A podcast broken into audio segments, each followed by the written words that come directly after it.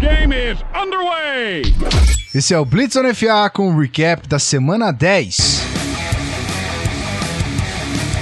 Olá, senhoras e senhores. Depois de uma semana de ato e alguns alguns perrengues aqui no Zona FA, estamos de volta para falar de NFL, para falar da rodada e aqui todos os resultados aqui para você de todos os jogos e algumas estatísticas que a gente obviamente não deixa de trazer porque é muito divertido. Simbora que tem bastante coisa legal para falar hoje. Vamos nessa. Primeiro jogo, abrindo Thursday Night Football, o Browns, mais uma vez, parecia que ia, mas não foi. Perdeu o jogo de 28 a 7 pro Ravens. Ai, rapaz, torcedores do Cleveland, Cleveland Browns, não, não, não entrem em desespero. É uma temporada realmente que é de reconstrução. O Sashi Brown já confirmou, ano que vem o Hugh Jackson tá de volta, é um projeto, e esse ano, infelizmente, faz parte. Faz parte desse, desse projeto de longo prazo aí que o Cleveland Browns está tentando construir. Bom para o Baltimore Ravens, ganha sua segunda vitória consecutiva, né? Depois de perder é, quatro jogos seguidos e é líder da divisão. O Steelers também tropeçou, a gente vai falar mais na frente. E o Baltimore Ravens, aos trancos e barrancos, consegue aí se manter na liderança e por enquanto, eu sei que não é muito, não faz muito sentido falar agora na semana 10 ainda, mas estaria classificado aos playoffs. Alguns números interessantes dessa partida. É, 44 foi o número de jardas que Joe Flacco teve, que vieram de passes longos, um total de 296 no jogo, mas passes longos que viajaram para 17 jardas ou mais, teve apenas um de 17 e outro de 27. E também um outro número que chama atenção para a gente brincar um pouquinho, 10, que é o número de produtos feitos e vendidos pelo Factory of Sadness nesse ano. Browns está 0 e 10, nenhuma vitória, e existe a possibilidade de de esgotar todos os produtos em estoque e vender os 16 possíveis. Então, a gente vai aguardar aí, ver como é que tá o andamento, mas o próprio Rafão falou, brincadeiras à parte, a expectativa do Browns é um projeto a longo prazo, né? Mais aquela coisa de dois anos faz, troca o técnico, mais dois anos, troca o técnico. E o Jackson volta ano que vem, e eu, pelo menos, aposto minhas fichas que volta para 2018 também. Isaiah Crowell, só falo isso para vocês. Guarda esse nome. Tá no teu fantasy? Tá. O moleque tá jogando muito, cara. Toda, toda rodada, pelo menos 10 pontinhos ele marca.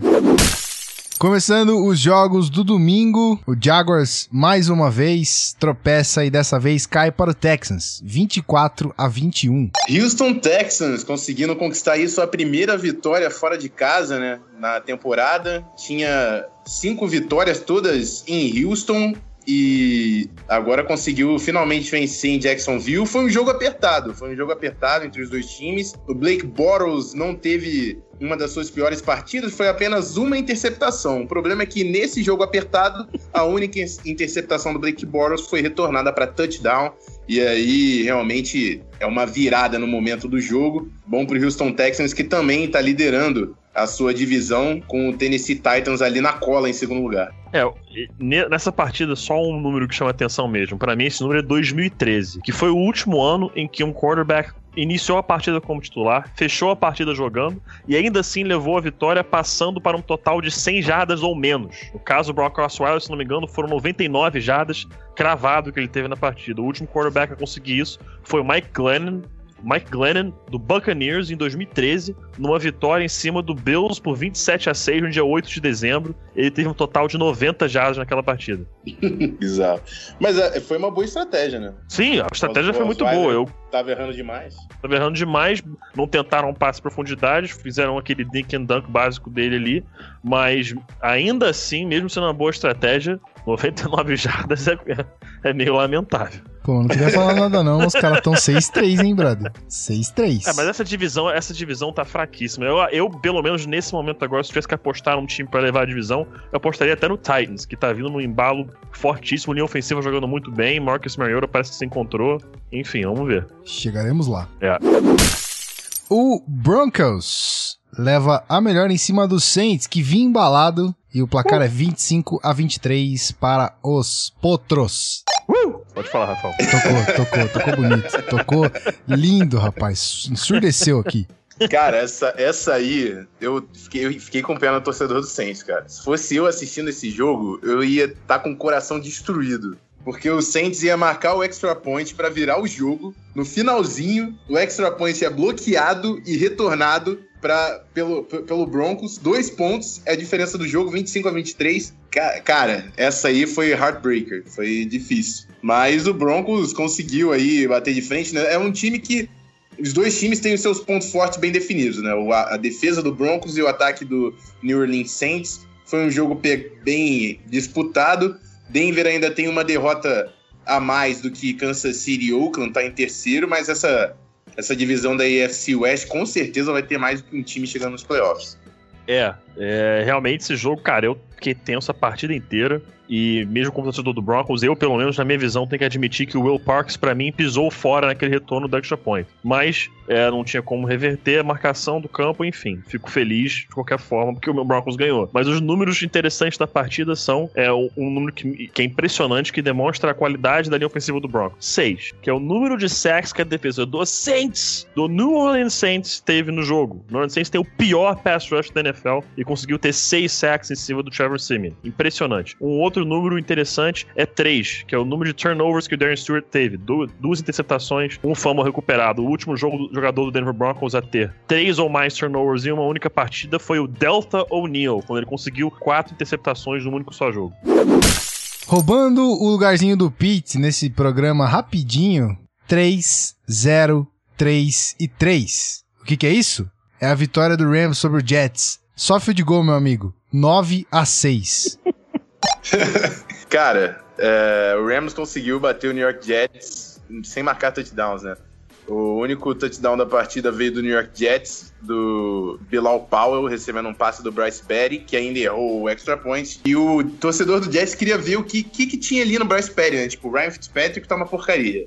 Dino Smith a gente sabe que não dá. Vamos ver o que, que tem no Bryce Perry. E aí viu que também não tem nada no Bryce Perry. Então, tão perdido mesmo. Não tem quarterback no time. Vai ter que buscar algum no ano que vem. O Bryce Perry só completou passe curto. Um grande exemplo é você ver ali o Brandon Marshall, que é o melhor recebedor do time, teve quatro recepções para 15 jardas, tipo, nada. E o Los Angeles Rams também não jogou nada demais, né? Só conseguiu field goals, mas ainda assim o volume foi um pouco melhor para conseguir essa vitória. Já foi confirmado que semana que vem teremos Jared Goff, o, a primeira escolha geral do draft, no time titular. E quem sabe aí a gente não vê um, um jogo um pouco melhor desse Los Angeles Rams que tá. É difícil de assistir. Os dois times são difíceis de assistir. Eu já gastei tempo demais nesse jogo, na verdade.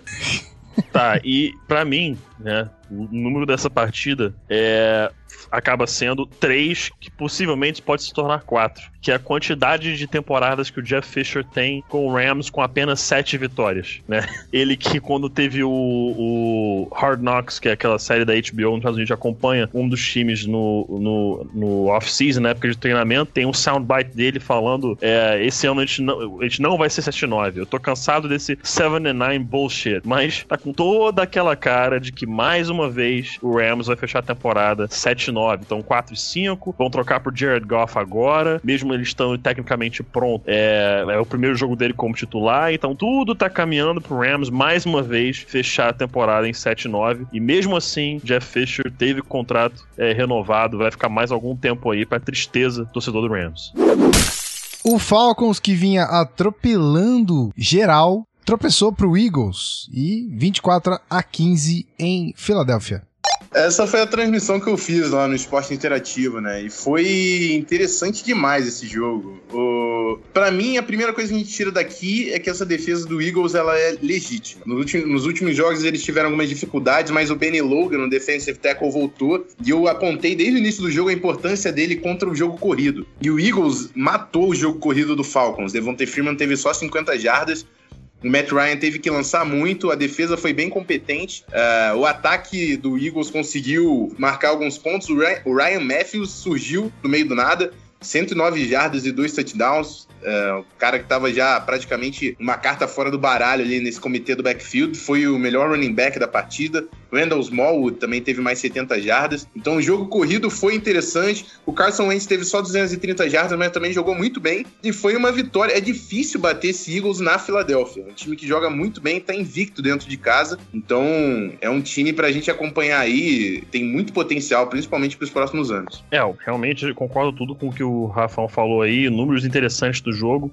É, o Eagles teve um total de 208 jardas totais terrestres em 38 tentativas e apenas 18 dessas jardas vieram pelo lado direito, correndo atrás do right tackle dessa linha ofensiva de Philadelphia. Mostrar a falta que tá fazendo aí o Lane Johnson, que é um dos, se não o melhor right tackle de toda a NFL. E um outro número interessante também, dois que foi o número de conversões de terceira descida que o Falcons teve no jogo, de um total de 11 oportunidades. Então, realmente, essa defesa do Eagles conseguiu parar o ataque de Matt Ryan. O Chiefs vem caminhando bem nessa temporada e mais uma vitória dessa vez sobre o Panthers em Charlotte. 20 a 17 a placar, vitória dos Chiefs. É, o, o, na verdade foi bem surpreendente essa vitória, porque o, o, Carolina Panthers abriu uma vantagem de 17 pontos e o Kansas City Chiefs conseguiu no finalzinho virar o jogo com um chute do mito Cairão carão decisivo para Kansas City, fazendo o field goal da vitória. Foi um jogo equilibrado, é, bem defensivo. A defesa do Chiefs está jogando muito bem. A gente comentou até no grupo lá do, do Zona FA que o D. Ford, o defensive end, tá jogando demais, que era companheiro do, do Cam Newton em Auburn, né? Conseguiu aí fazer a diferença contra o time do seu ex-quarterback. E é um dos líderes da NFL em sacks. Vai ter a volta do Justin Houston ainda, essa defesa de Kansas City. O Marcus Peters está jogando demais, melhorou ainda na sua segunda temporada, então é uma defesa bem, que se garante com um ataque eficiente. Foi, foi o suficiente para conseguir bater Carolina Panthers e o Chiefs agora é líder da divisão, botando o Oakland aí em segundo lugar com a mesma campanha.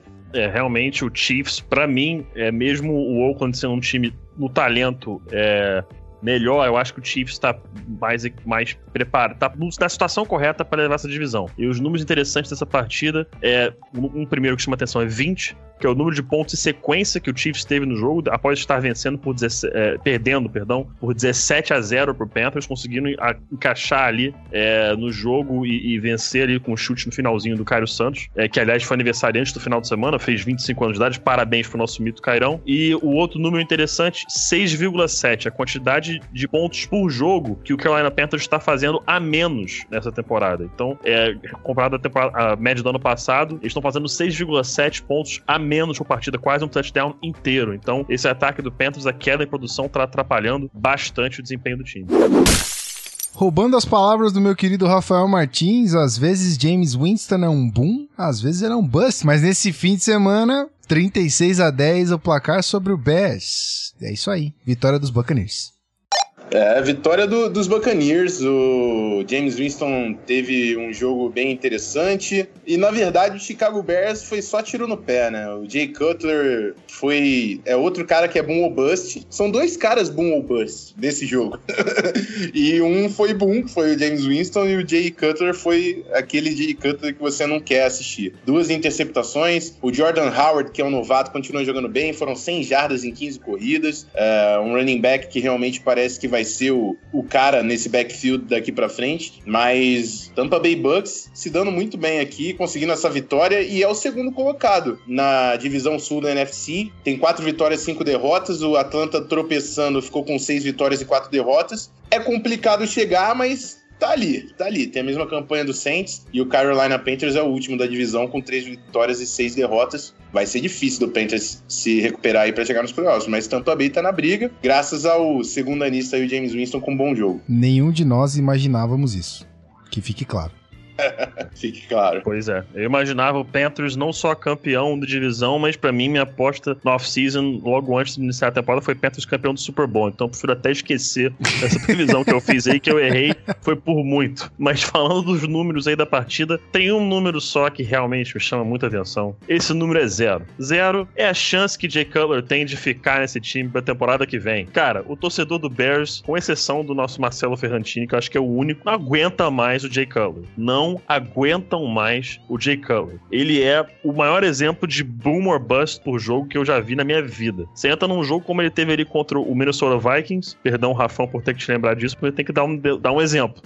o jogo contra o jogo contra o Minnesota Vikings, que ele jogou muito, foi muito bem, foi um líder no vestiário, coisa que ele nunca é. E aí chega nessa partida contra o Buccaneers, é um tiro no pé atrás do outro. E com o salário que ele ganha, esse time é, chegando a ficar velho já agora, tá nos 30 e tantos anos de idade, o time tendo que passar por um potencial rebuild aí por algumas peças, potenciais quarterbacks é, de qualidade no draft desse ano, apesar de não achar tanto assim. Cara, eu acho que para mim, eu repito, a chance do Jay Cutler continuar nesse time pro ano que vem é zero.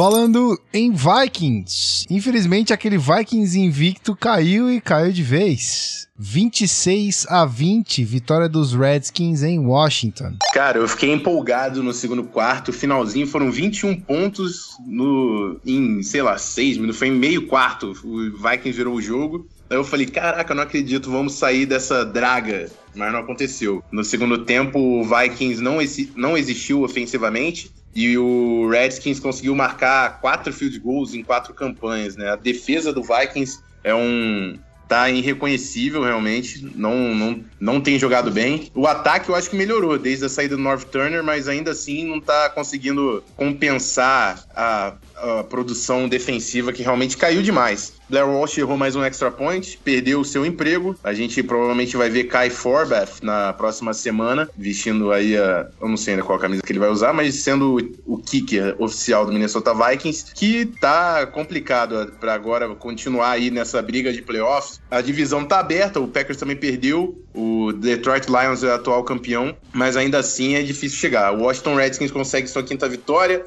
É, tá em terceiro lugar, o Giants venceu e o Dallas Cowboys é o atual líder da NFC, né? Então é difícil pro Redskins também, mas o time é competente nesse ano e tem melhorado conforme as semanas vão passando. É, realmente, o, o que o Rafael falou da defesa do Vikings é comprovado pelos números, né? 388 jardas totais cedidas pelo Vikings na partida para o Washington Redskins. Isso é completamente não característico dessa defesa de Minnesota. É o tipo de número que você não espera. E outro número interessante que, que mostra como o Vikings está tendo outros problemas foi até o, o Vitor Camargo que chamou minha atenção para esse número na temporada. 2,67. A média de jardas por carregada do Vikings em 2016. É a pior média em, nos nove jogos para abrir a temporada desde o Eagles de 1971. Então, assim, o Vikings tem alguns problemas para acertar. É um time que tem o Championship Window aberto, dá para pensar em título, não é um absurdo, mas tem que acertar esses problemas que estão aparecendo aí na franquia, se não para esse ano, pelo menos para ano que vem. E um, outro número também, eu não vou conseguir pegar de cabeça, mas o Redskins acho que teve 100% em terceira para um, em conversões de uma jarda só, e o Vikings está tendo dificuldades em converter ofensivamente essas situações. Acho que foram 3 em 14, precisando só de uma jarda. E tem sido comum nos últimos jogos.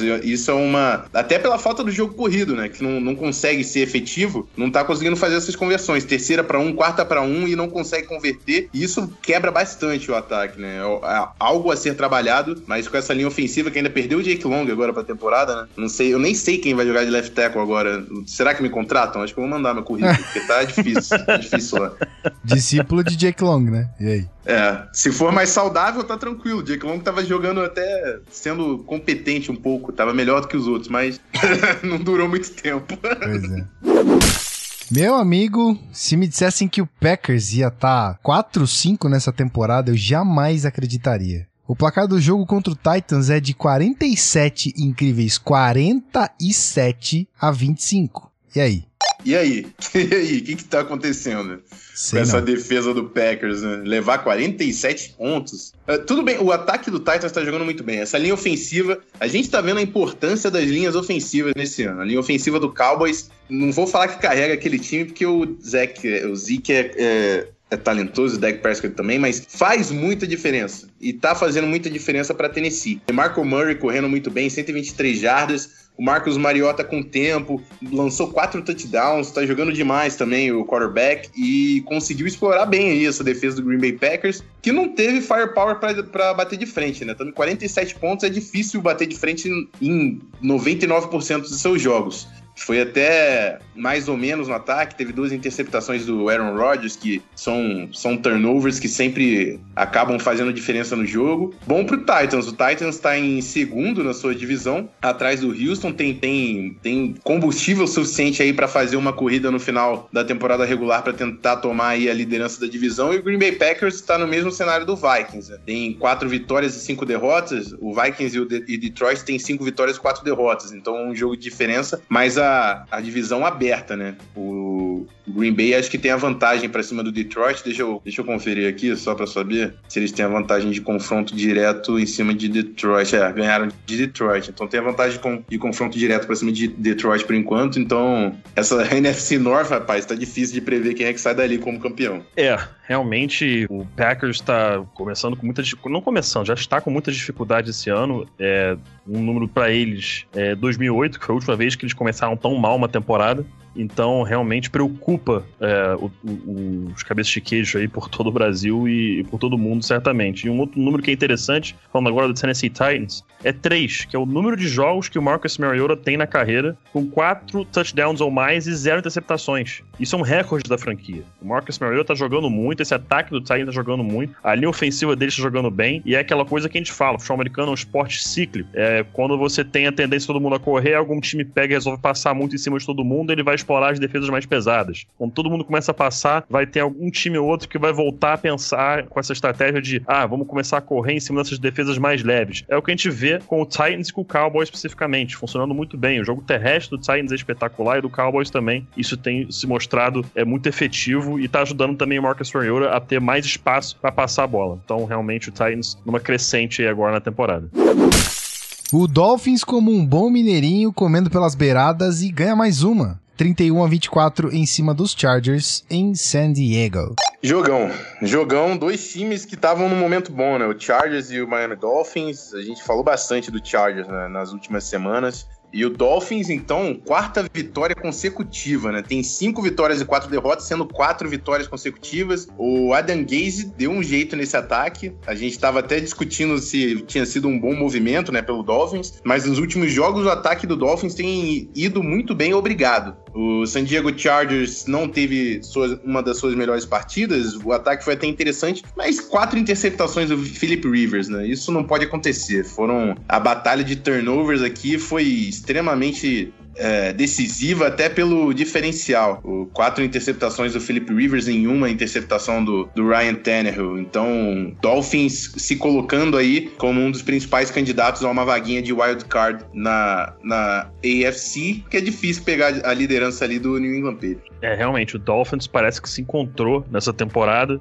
É, alguns números interessantes da partida, é, falando mais agora pro lado do Chargers. Quatro, o número de interceptações do Philip Rivers no último quarto na partida. Uma coisa impressionante. Ele jogou muito mal no final do jogo. Até quando eu cheguei lá na redação da TV, eu tava rolando o jogo do Chargers, o Guilherme Beltrão tava assistindo. O Dolphins empatou 24 a 24 e aí isso vai isso remete ao, outro número que eu vou falar, que é zero, que é o nível de confiança que o senhor do Chargers tem de que o time vai garantir a vitória nos momentos finais quando o jogo tá apertado. Eu cheguei, do lado dele, não é nem brincando, nem querendo zoar, é porque realmente o time parece que entrega todas as partidas na temporada, todas. 24 a 24 com a bola na mão, podendo decidir a partida. O Beltrão falou para mim assim, cara, vai ter pick six Rivers. E eu falei assim, ah, você tá brincando, cara. Que isso, cara? Cara, nosso tipo de temporada é essa. Vai ter uma pick six Rivers, com certeza algo desse nível vai acontecer. Deu 30 segundos, um minuto, pick six Rivers. Então, realmente, parece que o momento não, não tá do lado do Chargers em nenhum instante dessa temporada. É uma coisa incrível e triste de ver, até porque depois da eleição americana, além é, da eleição para presidente e outros cargos políticos no país, os moradores de San Diego votaram é, num referêndum para definir se gostariam que o time, que se fosse construído um novo estádio é, ou não para o San Diego Chargers e o não venceu com cerca de 67% dos votos, se eu não me engano. Então, a expectativa para que o Chargers fique em San Diego hoje em dia é bem próxima de zero, infelizmente. E só para lembrar também que o Brandon Mebane, né, o defensive tackle e o melhor, um dos jogadores mais importantes na defesa terrestre do San Diego Chargers, machucou e deve perder a temporada, né? Então um baque também para San Diego. Realmente nada vai funcionando para o Chargers em 2016. Combate de divisão e o Cardinals vence o 49ers. Jogo apertado 23 a 20 para os Cardinais. É, jogo, esse jogo foi complicado. Eu achei que o, o Cardinals podia passar o carro aqui em São Francisco, né? O São Francisco tem uma vitória e, e oito derrotas, e ainda assim fez jogo duro. É, Carson Palmer teve duas interceptações, isso fez bastante diferença. San Diego não teve tão, tão, tanto volume ofensivo, mas foi eficiente nas suas chegadas. Colin Kaepernick lançou um touchdown e correu para outro. É, ele com certeza é mais relevante que o Blaine Gabbert, isso sem dúvidas. O, Arizona Cardinals teve dois recebedores passando de 100 jardas, o Fitzgerald e o Michael Floyd. E conseguiu vencer no finalzinho com o field goal do Cantazaro, né? Com o kicker sendo de decisivo. A Arizona chega a 4-4, é o segundo colocado na sua divisão, mas com o momento do Seattle Seahawks eu acho difícil de pegar essa vitória, até porque a Arizona tá bem irregular. 4-4 com um empate, né? 50%. É bem que tá parecendo o Cardinals nessa temporada. É, realmente o Cardinals não, não tá vindo muito bem. Acho que até o, essa idade do Carson Palmer não tá ajudando muito, tá começando a bater. Mas números da partida não tem nada muito gritante, não. Só chamar a atenção mais uma vez de David Johnson. 101 jardas totais na partida, mais uma vez passando na marca dos 100 para jardas recebidas e corridas na, na é, numa partida só. Hoje acho que já passa do Le'Veon Bell como running back mais completo da NFL. Esse cargo acho que já pode dar pro David Johnson, na minha opinião, pelo menos. E um outro número, é, desculpa, Vitor, por falar isso, mas eu tenho que falar, que é zero. E é minha vontade de assistir uma partida do San Francisco 49ers. Cara, é muito chato. é muito chato, cara. Quando quando eu vejo que tem jogo do 49ers, eu, eu tenho muita vontade de desligar a televisão. Porque, cara, é muito chato assistir. O o, o, o Colin Kaepernick tá muito mal. É, ele consegue correr, ok, consegue. Essa defesa é interessante, é, mas ofensivamente tá lamentável, cara. Tá muito ruim, muito ruim. Até o presente momento desta vida do host que vos fala, eu nunca quis ter uma camisa do Cowboys. Agora, 21 na cabeça, Zeke, meu querido, você é o cara. Cowboys 35, Steelers 30, vitória dos Cowboys em Pittsburgh. Jogaço. Jogaço, talvez o jogo do ano, mas a gente ainda vai falar de outro jogaço aí que teve nessa semana. Esse do Cowboys e Steelers foi absurdo, foi absurdo. Foram sete trocas de liderança, se eu não me engano, entre Cowboys e Steelers, um passando na frente do outro. É... O Cowboys, se tinha um jogo que ele precisava vencer para provar que ele tava aqui, não tinha mais como duvidar, era vencer os Steelers em Pittsburgh. É uma muito difícil. É, Big Ben fazendo 408 jardas e 3 touchdowns. Antônio Brown com 154 jardas. O volume ofensivo dos Steelers foi absurdo. E ainda assim, o Cowboys conseguiu. Dak Prescott lançou dois touchdowns. Des Bryant apareceu. O Ezekiel Elliott, 114 jardas terrestres e dois touchdowns corridos, 95 jardas aéreas e um touchdown. Ele fez de tudo. Esse moleque é o calor do ano. Eu tenho que falar dessa linha ofensiva, porque ninguém respeita os gordinhos que estão fazendo um trabalho sensacional em Dallas. É a melhor Calma. linha ofensiva. E tá deixando tudo azeitado ali para os calouros fazerem o barulho que estão fazendo. Então, Dallas Cowboys, melhor time da NFC, favorito a chegar ao Super Bowl pela Conferência Nacional, para mim, sem dúvidas. Então, já que o Rafão falou, eu tinha separado justamente o número para falar isso aqui. E é o seguinte: o meu número é 5, que é a quantidade de co-MVPs que essa temporada tem que ter. E esses co-MVPs são os cinco titulares da linha ofensiva do Dallas Cowboys. Por que, que isso é possível? Eu achava que isso era impossível, mas não é. O Vitor mandou um, um, um, artigo no nosso grupo lá do WhatsApp que a gente conversa ao longo da semana, que não lembro quem foi da ESPN americana, escreveu o um artigo que diz que não há nenhuma regra na votação para MVP da temporada em que você não possa virar e dizer eu indico a linha ofensiva ofensiva de um time, eu indico os cornerbacks de tal time, eu indico os wide receivers. Não há nenhuma regra que diz que você não pode fazer esse tipo de voto. E se a gente for ser justo, o voto tem que ser para a linha ofensiva do Dallas Cowboys. Não há uma outra, uma outra unidade ou jogador na NFL que mereça esse voto de MVP, a não ser esses cinco fofinhos, gordinhos fofinhos, fortinhos dessa linha ofensiva. Gostosos. Gostosos também. The Little Sex linha, Machine. Exatamente, da linha ofensiva do Dallas Cowboys. Cara, se eles não estão lá, esse time não, não tira, tira quatro. Se tem a linha, se tem um lugar da linha ofensiva dele, a linha ofensiva, perdão, vou ter que falar, do Seattle Seahawks. Do Vikings. Perdão, do, Gui, do Vikings, do Broncos também. nós bem, três aqui, pra gente ficar deprimidos, os três aqui. Do Broncos, Vikings ou Seahawks. O Zeke Elliott tem metade das jardas que ele tem e o time tem metade das vitórias que tem, na melhor das hipóteses. Então, olha, não, isso não é demérito do Elliott, não, tá? Ele é muito bom também, mas essa linha ofensiva, cara, ela abre espaços com 5, 6, 7 jardas de largura. Isso não existe. Vamos para o outro jogo sensacional dessa temporada e não podia ser melhor. Sunday Night Football entre Seahawks e Patriots. E que toque a sirene do clubismo, eu me vinguei. Bola na linha de uma jarda e dessa vez, niente, nada para vocês. 31 a 24, placar do jogo, Legion of Boom, Go Hawks. tá certo, tá no direito, né? Tá no direito. Cara, foi eu um precisava, jogaço. eu precisava. Eu preciso me vingar. Desculpa, Sirene do Clubismo ensurdeceu todo mundo, mas tem essa que eu tirar do precisava. sistema. Tem que tirar do Sim, sistema. sim, sim. Cara, foi um jogaço. O Bill Belichick, com o seu ataque, eh, ele viu que realmente ia ser difícil explorar a secundária do, do Seahawks, que é uma das melhores, se não a melhor de toda a NFL. E aí usou o Legarrette Blount, que marcou três touchdowns com o jogo corrido. O Russell Wilson também jogou demais. Doug Baldwin, obrigado, tava no meu fantasy com três touchdownzinhos ali, garantindo a minha vitória. Tô bem, hein? Sou, sou segundo colocado na minha conferência lá no Fantasy Zone FA rumo aos playoffs, só pra deixar claro. Tô mal. Nessa aí eu tô mal. E, enfim, e o, o jogo foi definido numa, no, em, numa fourth, era quarta descida, né, já pra touchdown. O Seahawks fez um milagre, que é parar aquele sneak do Tom Brady, que ele tem um aproveitamento absurdo naquela jogada. Tentou o sneak, sofreu um fumble, perdeu uma jarda ainda. O Seahawks ainda cometeu uma falta. E aí, na jogada decisiva, Ken Chancellor contra Rob Gronkowski. Muito contato, os dois meio que caem ali. Eu achei que o passe do Tom Brady não foi tão bom. Ele podia ter dado uma oportunidade melhor ali pro Gronk. Mas enfim, vitória zaça do Seattle Seahawks. É, se você tiver a oportunidade de ver tanto o jogo dos Steelers e Cowboys ou Patriots e Seahawks, reveja. São, são dois melhores jo jogos de todo, toda a temporada da NFL até aqui. E são dois times que a gente ainda vai ver muito aí pra frente. Tanto o Seahawks quanto o Patriots. Eu tenho certeza vão estar nos playoffs e brigando pra chegar no Super Bowl. Hum, hum. Rematch? Rematch? Tô entendendo. Cara, em relação aos números aí é, dessa partida, eu só queria falar uma coisa antes, rapidamente. Aquele sneak do Brady que ele, que ele soltou o fumble.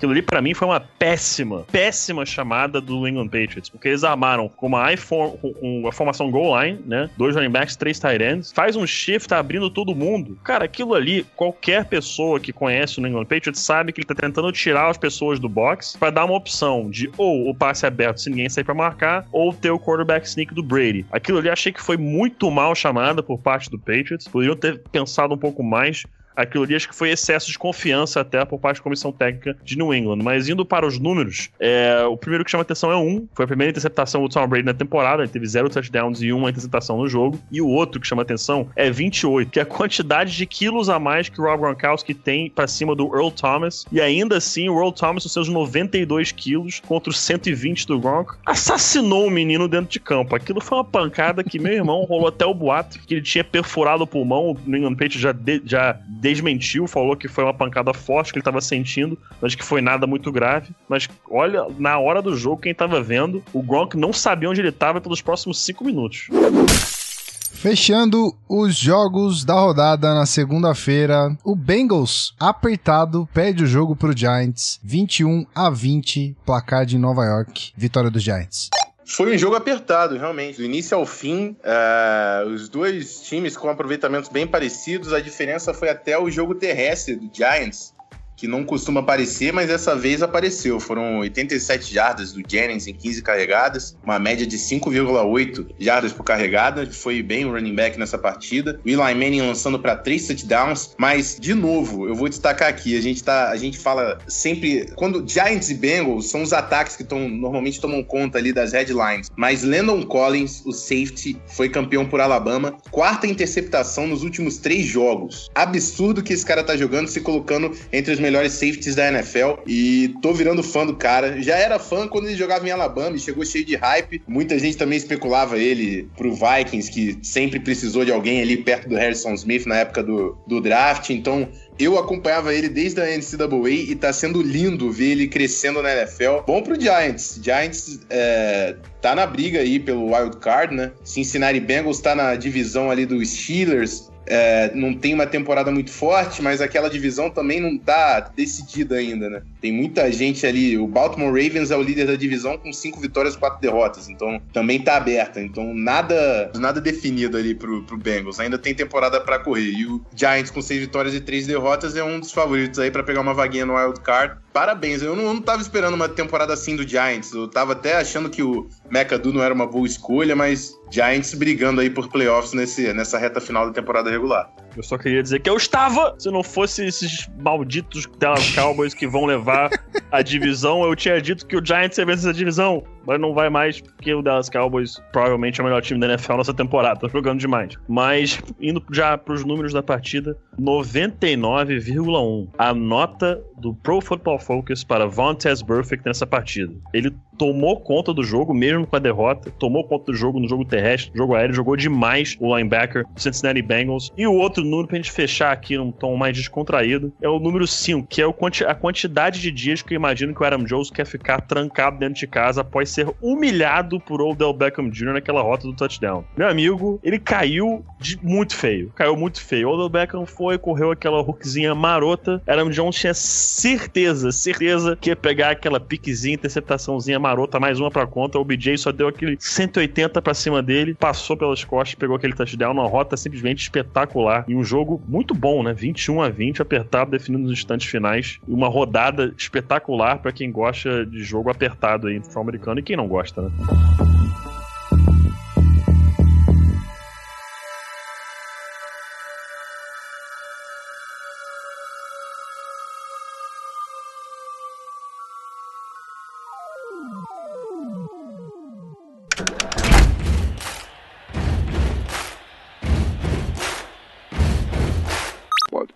Zona FA.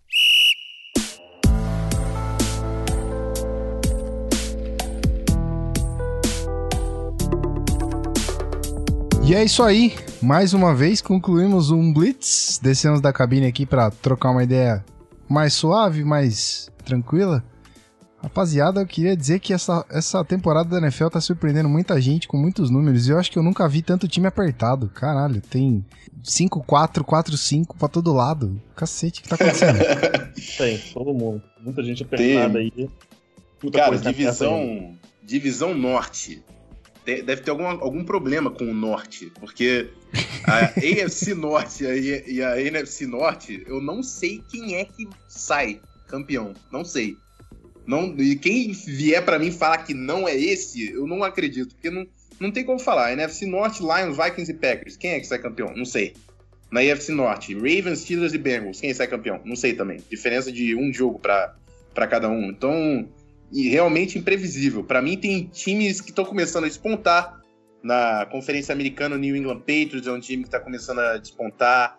O Kansas City Chiefs é um time que está começando a provar também que é legítimo. Na NFC, o Dallas Cowboys e o Seattle Seahawks.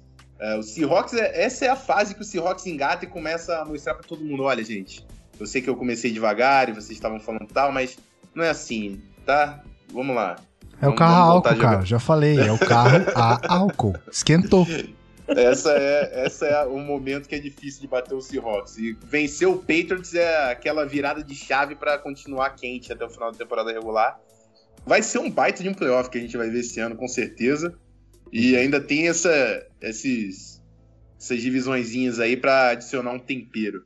Cara, só não tô feliz porque se o Seahawks passa, ele enfrenta o Cowboys. Cara, isso vai ser um bom jogo.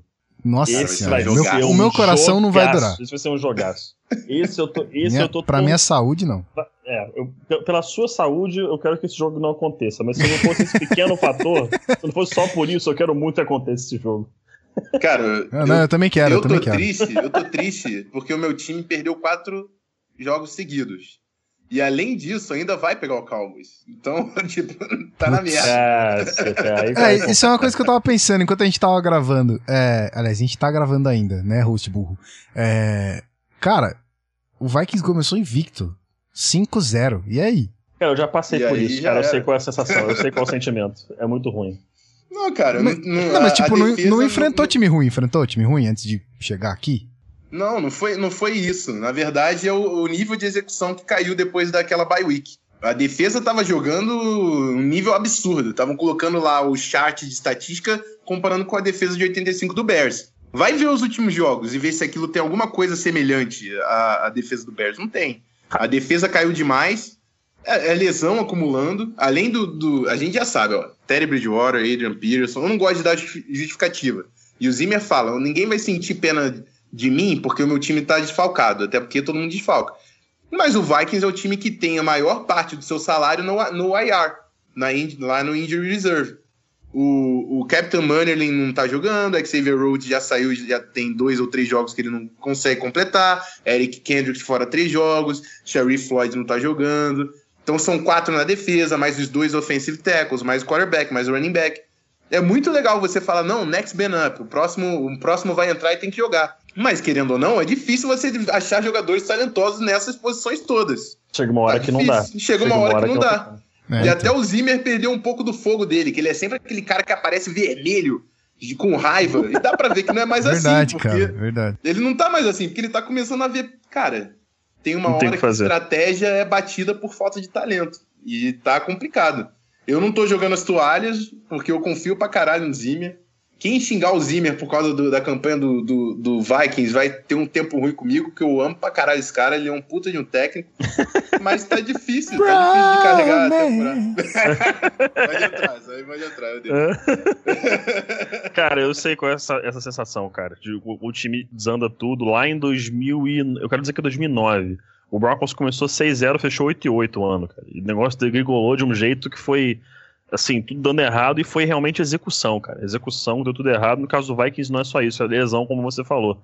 Mas, é, ao mesmo e tempo que precisa você ganhar falou... os jogos, né, cara? Por exemplo, aquele jogo do Detroit Lions podia ter sido Não, um aquilo que ali, cara, foi saímos. cidículo. Aquilo foi ridículo, foi mal. Mas E- não não, outra palavra ele não ser admitiu, ridículo. Ele admitiu, Sim. o Zimmer admitiu, ele falou, cara, eu coloquei three man rush ali, e não é assim que você fecha um jogo. Coloca a porra da blitz e tenta pegar o Matt Stafford, vai Uhum. ser jogada negativa e acabou. E não, entendeu? Ele foi conservador e se deu mal, ele falou, ah, a gente não treinava isso há três semanas, foi uma chamada ruim minha, e foi, e tá custando aí. O time não conseguiu ainda sair dessa, dessa draga, né? Tá na descida e tá difícil de recuperar. Agora, cá pra nós, rapidinho. Cara, como que um time que tem Matt Forte, Eric Decker machucado, ok, mas Eric, é, Eric Decker, Matt Forte e Brandon Marshall não consegue ter um quarterback decente pra fazer essa galera rodar, cara? Cara, algo chamado Cara. péssimo scouting department. Porque, cara, isso, isso o pessoal, desde a da, da- da época do Dino Smith. Quando o Dino Smith saiu, a gente olhava e falava, cara, o Dino Smith é ruim, o Jets fez uma péssima escolha. O Bryce Perry saiu, eles escolheram, a gente falou, cara, o Bryce Perry pode até vir a ser bom, mas é um projeto muito longo que vai ter que ser muito bem feito. O Christian Hackenberg escolhido na segunda rodada. Todo mundo criticou, falou: Christian Hackenberg é ruim, isso não vai dar certo. É um quarterback quebrado que tem que ser corrigido. Então, isso pra mim é muito simples. É scouting department que não sabe o que tá fazendo na posição de quarterback. Pegam os caras simplesmente por questão de desespero, porque pre- a gente precisa de um quarterback, vamos escolher alguém. Aí escolhe um cara que não tem qualidade, não tem poise, não tem nível de talento mínimo pra atuar na NFL e dá no que dá agora que tá acontecendo pro, pro New York Jets. Mas você imaginava que o Dak Prescott tinha talento suficiente pra liderar, assim, desbancar Tony Romo, cara? Cara, Não, isso tipo, aí- tudo não. Isso tudo não. Não dá. Não dá. Eu gostava muito dele. Ele, pra mim, era, era o meu quarto melhor quarterback no, final no board. Eu tinha Mas ele é um- Wentz, é um cara- Goff, Lynch e depois o, o- o Prescott. Mas ele tá, ele tá jogando muito acima do esperado. Muito. E muito rápido, muito rápido. Sim. Ele é um cara que você podia até ver um potencial de chegar nisso. Por exemplo, o Paxton Lynch do Denver Broncos. É um Uhum. cara que você vê um, um teto. Você fala, pô, Uhum. esse cara pode desenvolver é, diversas técnicas que ele não tem, simplesmente não tem, para ser um, um quarterback competente e realmente fazer diferença. Agora, a velocidade que ele conseguiu fazer tudo isso na NFL, não dá para falar que alguém previa isso. Não- é impossível. O cara vai querer bancar de sabe tudo, porque ninguém esperava isso do Dak É. Prescott tão rápido na NFL. É uma surpresa. E uma grata surpresa, né? Porque o, o fã do Dallas Cowboys não estava tão otimista assim com essa temporada e tá sendo sensacional para Dallas. É uma entrevista interessante. Quem quiser escutar podcast inglês do Peter King, o MMQB, ele entrevista em um dos episódios dessa temporada o Dan Mullen, que é o head coach do Mississippi State, foi o head coach do Dak Prescott lá. E ele fala, inclusive, que pro junior year, pro senior year, né, pro último ano do Dak Prescott, ele sentou com o Prescott e falou o seguinte: ó, você quer voltar pra melhorar pra NFL ou você quer sair agora porque você jogou muito bem? Aí o Dak Prescott falou: não, eu quero ficar porque eu quero aprender coisas necessárias pra NFL. E que aí no último ano, no senior year dele, o pessoal até falava: ah, os números dele não estão igual ao ano passado, ele não tá jogando tão bem, ele não tá correndo tanto com a bola, mas que no estudo deles, claro, que ele, como técnico do Prescott, sempre vai falar bem dele, não vai falar mal do, do atleta que ele que treinou, ele que ensinou o cara. Mas ele falou que o treinamento, que, a mudança que eles fizeram pro último ano dele de college, justamente essa. Fazer leituras mais adequadas do pro game. Entender que leitura 1 não tá lá, leitura 2 não tá lá, check down passe é esse, você tem um passe mais arriscado, uma segunda, terceira, segunda e pouca, você vai passar essa bola, vai tentar correr, ou faz um check down para garantir esse avanço de duas, três jardas, ao invés de correr e de repente sofrer um fumble ou se machucar. Faz o check down. Então, nesse último ano dele na, na ele já começou a aprender o pensamento, pelo menos, não necessariamente o sistema, mas o pensamento e o raciocínio por trás de um quarterback de NFL. De repente, isso aí foi algo que ele melhorou e que realmente, vendo o, no tape, é muito difícil de você analisar essa diferença é, de aprendizado dele, especialmente com o estilo de jogo que ele tinha. Então, para fechar o assunto, ainda em quarterbacks, eu tenho o Cam Newton no meu fantasy, no fantasy do FA, inclusive. E, cara, tive várias rodadas ruins dele. É que no fantasy a gente vê a quantidade de, de pontos do que o cara faz, que é em relação ao que ele produz, né? Então é passe, então é jarda, é uma porrada de coisa. Cara, essa rodada ele voltou a fazer 20 pontos. O que que tá acontecendo com esse cara? Muita coisa muita coisa. Pode, você, você tem algo aí de cabeça, Rafão, que eu tenho algumas aqui, mas já é tudo claro. embolado. Não, para mim é o seguinte, o Cam Newton, ele é um cara muito bom? É. Mas ele é um cara que tem um psicológico fraco. Ele uhum. é um uhum. cara streaky, ele precisa ter sequência. Quando tá tudo dando certo, ele se empolga, ele vai, ele tá zoando com a torcida. Quando ele vê as coisas dando errado, ele é um cara que ele fica com aquela cara emburrada. Ele não é um cara que tenta levantar o time, ele começa a culpar o time. Então você com seis derrotas, você meio que quebrou o Kim Newton, entendeu? Que ele é um cara que ele não, ele não consegue sair do buraco. Ele, é ele é um cara é um talento. Tá... É, ele é um talento é absurdo. Ele só sabe jogar na frente, só sabe jogar na frente. É, eu, já disse, em termos de talento puro, talvez ele seja o cara que é mais talentoso nessa posição. Ele corre, ele é forte, ele passa, ele faz uns passes absurdos. Mas só que ele é um cara que quando tá na dificuldade, ele sente. E o Panthers desse ano é dificuldade, não é aquele Panthers que estava tudo dando certo no ano passado. E faltou ali a figura do Cam Newton para levantar e ser o cara maduro, que para mim ele não é. E isso fez toda a diferença pro Panthers. A secundária, a defesa também, a secundária não chega perto, não tá jogando nem. Não é a defesa do ano passado. Tudo isso junto tá deixando o Panthers no, no fundo da divisão. Também não era esperado, nem eu previa isso, mas é uma situação que, dentro de, dessa lógica, eu vejo que Ken Newton nessa situação é difícil, é muito difícil. E o Ron Rivera não é um cara que tá conseguindo tirar ele desse, desse espaço vazio aí na cabeça dele que tá difícil de sair. Não é. É, e além disso tudo, cara, são questões mecânicas, inclusive, também. A linha ofensiva tá protegendo ele menos, já tem 23 sacks sofridos na temporada. Ano passado ele teve um total de 33, então esse número tá bastante elevado para apenas 9 jogos na temporada, sendo que o Cam Newton nem deixou de jogar um. Então foram 8 jogos com 23 sacks, quase 3 sacks por partida, um número altíssimo. E o que, que isso acontece? Ele está regredindo mecanicamente, ele está voltando a apoiar demais no, no, no back foot, né, no pé de trás, para soltar essa bola. Ele está querendo fuzilar a bola é, numa janelas que o cara. Beleza, ele tem o braço para botar a bola na janela. Tem, mas o cara já está bem marcado. É, ele, ele tá tentando fazer as coisas acontecerem sem elas estarem lá. E não sei se isso faz sentido, mas ele tá querendo tirar leite de pedra em vários lances. E isso não funciona. A interceptação dele pro Eric Berry foi um belo lance do Eric Berry? Foi, mas para mim foi 90% culpa do Cam Newton. Ele tá sofrendo o pass rush pelo meio. O jogo, eles estão à frente, 17 a 6 em cima do Kansas City Chiefs. Uma terceira para 6 dentro da na própria linha de 30, se eu não me engano.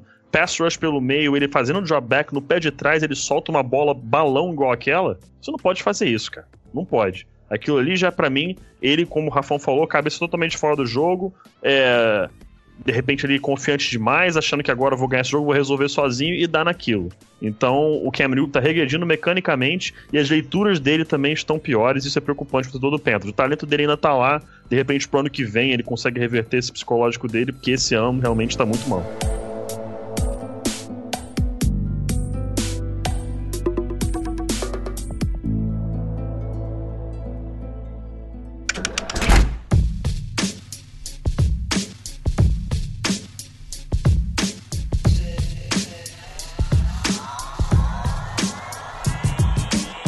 Muito bem, senhoras e senhores, conversinha marota no final desse episódio. Muito gostoso trocar uma ideia assim mais contraída, sem tantos stats, né? Sem tanta estatística.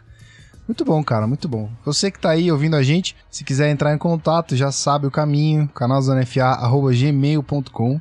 A gente responde assim que puder e assim que tiver uma oportunidade para isso.